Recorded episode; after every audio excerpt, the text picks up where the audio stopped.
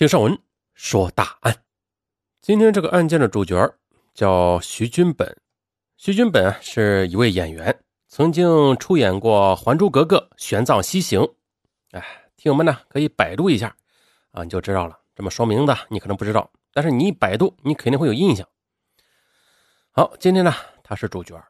二零零八年八月二十六日，北京市昌平区人民法院一审以故意杀人罪。判处青年演员徐军本有期徒刑四年。当听到这个消息时，徐军本再一次失去了理智，在法庭上咆哮着说：“我没罪，我没罪，凭什么判这么重？”好，那上文告诉你啊，感觉你还判轻了嘞，你还。在二零零八年一月十二日下午，北京城铁十三号线龙泽站。开往西直门方向的站台上，一幕类似于好莱坞大片的惊心动魄的场景正在上演着。只见呢，高速列车鸣笛进站时，突然的一对青年男女搂抱着跳下站台，摔倒在铁轨上。正在急速行驶的列车紧急制动，在所有人惊恐的捂住双眼，不忍看到惨剧发生的瞬间，随着刺耳的刹车声。列车在距离两人仅仅一米之遥的距离前戛然停住。只见那位青年男子从铁轨上站起来，爬上站台，向出站口方向跑去，随即被几个警察团团围住。而那位一同掉下站台的青年女子愣了很久，这才回过神来，哇的一声哭了出来。直到被以故意杀人罪逮捕之后，人们这才得知了。这位男青年是曾经在《还珠格格·玄奘西行》中饰演过主要角色的青年演员徐君本，但他这次可不是在拍戏，他抱着跳下城铁的那个女人是他的前妻。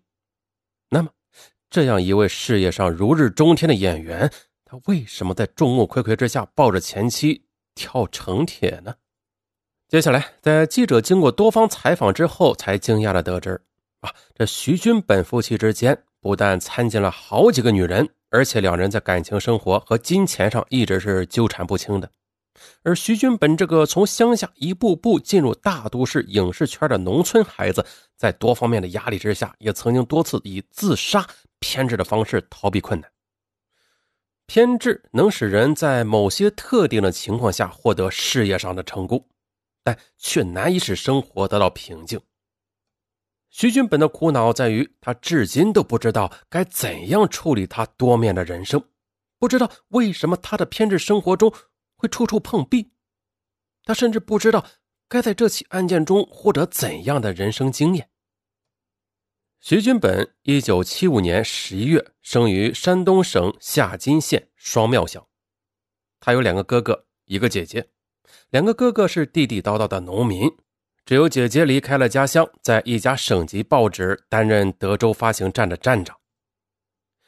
一九九零年，只上到初中二年级的许君本，暑假后再也没有去上学，而是随着村里人到济南的一个建筑工地打工。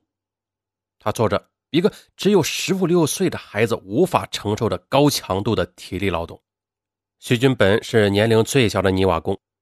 而在靠力气吃饭的建筑工地上，他同样也成为了农民工闲暇时取笑欺负的对象。虽然内心充满愤怒，但他没有办法，只好忍气吞声。年少的徐军本在心里只存着一个念想，那就是出人头地，让欺负他的人看看。到了一九九二年，十七岁的徐军本回到家乡夏津县当保安。在此期间，因为见义勇为，为搭救落水儿童，还受过当地政府的表彰。啊，媒体上还大力宣传徐军本的事迹。嗯，但是这些并没有改变徐军本的命运。到了一九九四年，他又辗转来到天津一家宾馆当保安。就这样，在艰苦生活的磨砺中，离开家乡五年后，徐军本从一个黄河滩上的小孩子，变成了一个英姿飒爽的英俊青年。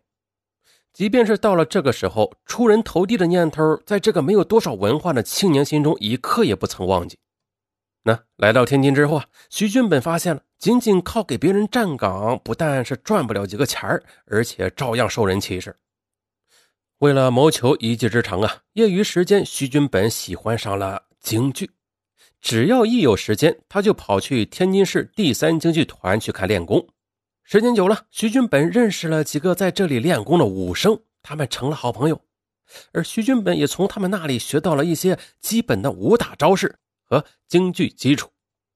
说来也巧啊，这几个练功的武生是来这里学习的替身演员。于是呢，在一九九五年的年初，他们接到一个武打片剧组的邀请，去担任替身。临走的时候，他们问徐军本愿不愿意一起去啊？徐军本一听，我塞，去北京啊，又是去拍电视剧啊，他想都没有想就答应了下来。于是呢，徐俊本便跟着几个替身演员来到正在北京拍戏的剧组，开始了他的影视行业的江湖之行。啊，连初中都没有毕业的徐军本去追求自己根本就没有把握的东西，这是需要勇气的。但是徐军本最初的成功，还就是来自于他的不懈追求。刚到北京当群众演员时，徐军本跟着几个替身演员住在北京一个人防工程改造的地下旅馆内。地下室很潮湿，但只要能接到哪怕是连一句台词都没有的戏啊，徐军本都会感到特别快乐。这样的生活中充满了风险，但同样的也充满了刺激。好的时候啊，一个月有数千元的收入。可没戏可拍的时候呢，却一分钱也赚不到。啊，一个从农村出来、没有什么文化，却在演艺圈闯荡的年轻人，那其选择必定是伴随着艰难与孤独的。但他始终没有怀疑自己的选择。刚到北京时，徐俊本除了整天蹲在北影厂门口等待机会，就是跑剧组找导演、找戏拍。只要有活干，只要不伤他的人格和尊严。哪怕前面是地雷阵，甚至是万丈深渊，他都愿意拍。他曾经在草台班子里演过戏，也曾东奔西跑的在这个剧组与那个剧组之间穿梭啊，甚至啊还经常被拖欠工钱，各种酸甜苦辣都尝过。而每当这个时候，徐军本就告诉自己啊，挺住，只要挺住就是胜利。果然的。从一九九五年开始，徐军本跟随剧组辗转内蒙古、云南等地，成功当上了替身演员。再就是啊，由于徐军本本人为人真诚、踏实肯干，有一股子拼命三郎的冲劲和呃坚韧不拔的毅力，并且在拍戏时，别人只要需要徐军本的时候啊，喊一声“哎，小徐，过来帮个忙”，啊，这么一喊，徐军本他总是无怨无悔的忙着忙的。因此啊，他很快受到剧组各个部门的青睐啊。也正因为如此，徐军本不但当上了武打替身演员，还干上了摄影助理、灯光助理等工作。一直到了一九九七年八月，火遍大江南北的《还珠格格》开拍啊，徐军本此时已经在演艺圈里摸爬滚打了两年多，这机会终于降临到他的头上，他被选为侍卫高达的扮演者。虽然这只是一个小小的配角啊，但足以使徐俊本兴奋不已了。《还珠格格》播出后，在国内引起巨大的轰动，人们在记住小燕子的同时，也顺便记住了那个勇武的侍卫高达。徐俊本从此在演艺圈崭露头角了。此后呢，徐俊本又在电视剧《玄奘西行》中担任了男一号玄奘法师。至此，徐俊本达到了他影视事业的巅峰。嗯，在拍戏中受到的委屈，执拗的徐军本都能承受。但是，作为一个置身于演艺圈的单身男人，最让徐军本忍受不了的却是孤独。